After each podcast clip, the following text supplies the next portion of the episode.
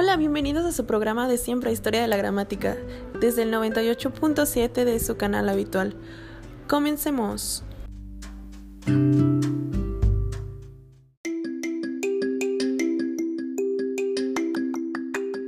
Ok, comencemos diciendo que la historia de la gramática puede definirse a su vez como el conjunto de teorías y estudiosos que se han sucedido en tiempo y cuyo punto en común siempre ha sido entender la lengua.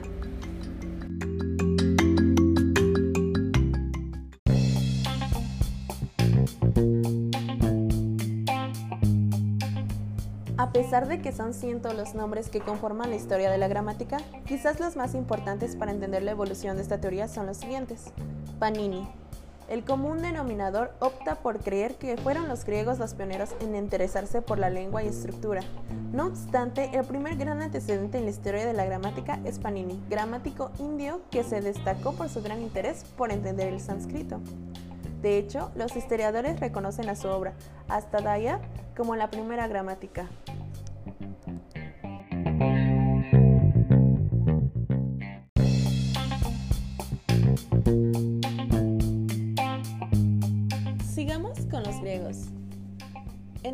Siglo II a.C., el estoico Crates de Malos escribió su tratado completo de gramática griega, el cual es tenido en la actualidad como la obra más importante de esta civilización.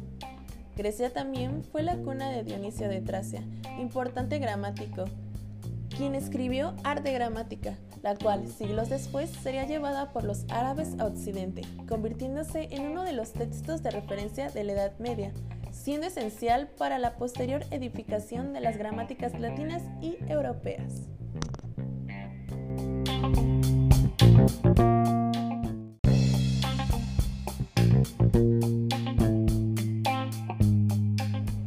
Posteriormente, uno de los grandes herederos de los conocimientos sobre gramática fueron los romanos, quienes se nutrieron sobre todo de las categorías y terminología usada por estos en sus estudios gramaticales, dando con esto inicio a la gran corriente que alimentaría con el devenir del tiempo la gramática tradicional.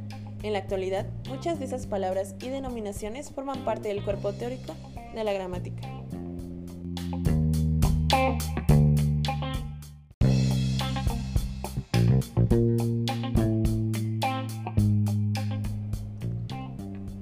En la Edad Media nacieron y caminaron de la mano las más importantes traducciones que hicieron los árabes de los antiguos textos griegos, logrando traerlos de nuevo al presente y además expandiéndolos a lo largo de Asia y Europa. Asimismo, durante la Edad Media, otro pueblo que dio grandes avances en cuanto al estudio de su lengua fue el pueblo judío.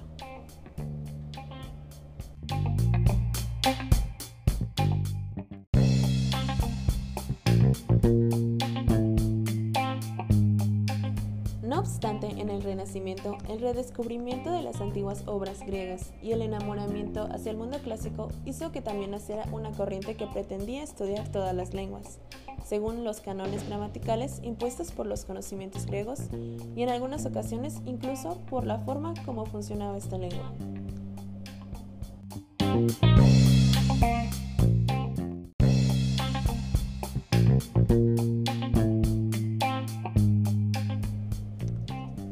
Moderna, habría que esperar todavía al siglo XVIII para que Occidente avanzara sobre el surgimiento y evolución de una concepción comparativa de la lengua, la cual arrojó como resultado la creencia de que todas las lenguas parecían tener un origen en común.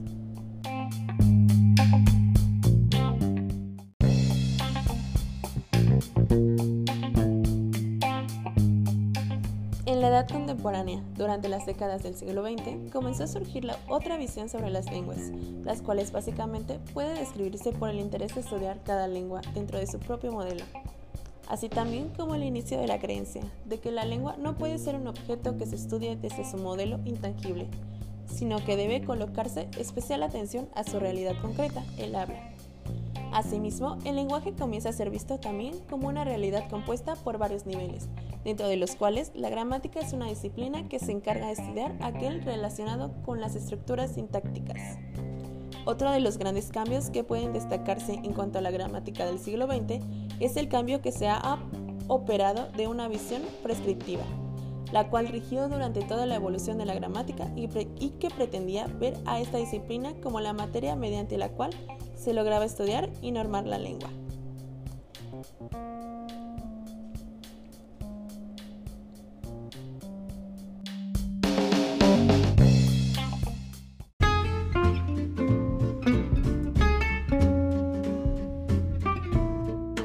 Para pasar a otro tema, Vamos a ver los tipos de gramática. Muy pocos conocen que la lingüística se divide, por lo general, en cuatro niveles. El fonético, fonológico, el sintáctico morfológico, el léxico semántico y el pragmático.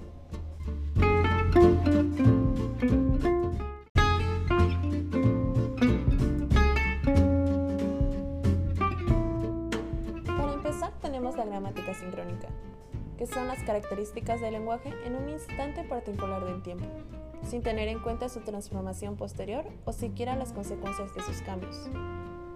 También tenemos la gramática histórica o diacrónica. Estudia la transformación de un lenguaje a través de su historia con la idea de descifrar, describir y justificar sus consecuencias.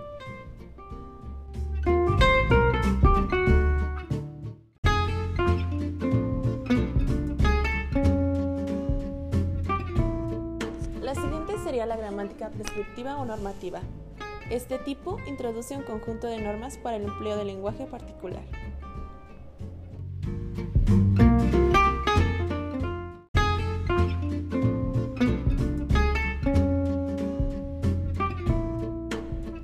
Por otro lado, tenemos la gramática descriptiva. Esta intenta delimitar el uso contemporáneo de una lengua más sin calificarla de forma normativa.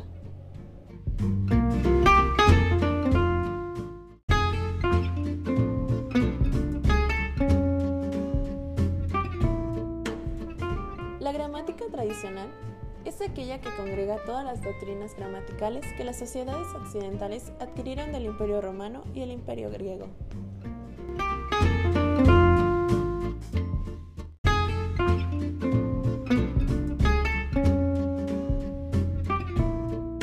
La gramática funcional es una forma universal para vislumbrar la organización del lenguaje enunciado por Simon Dick en este tipo de gramática se tienen tres normas básicas de acomodamiento. La tipológica.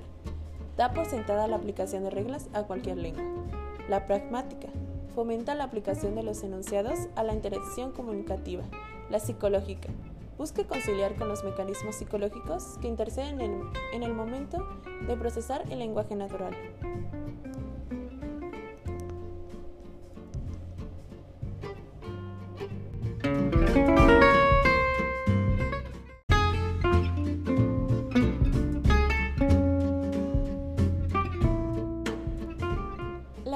Generativa. Este tipo preside correctamente gracias a su conjunto de reglas o principios, las combinaciones que están dispuestas en oraciones gramaticalmente correctas.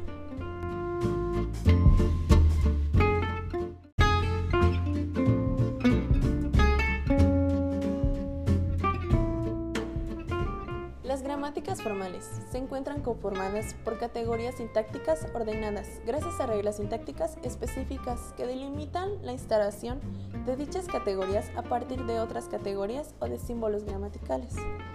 La gramática teórica, hecha para y por especialistas de la lengua y tiene como finalidad ponerse al servicio de la teoría lingüística.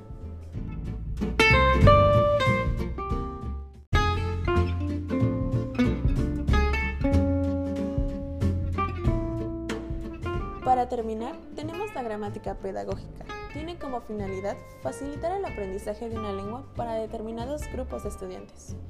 Se explica el funcionamiento de la lengua y se incluyen una serie de textos representativos que ayudan a ejemplificar la riqueza de la lengua.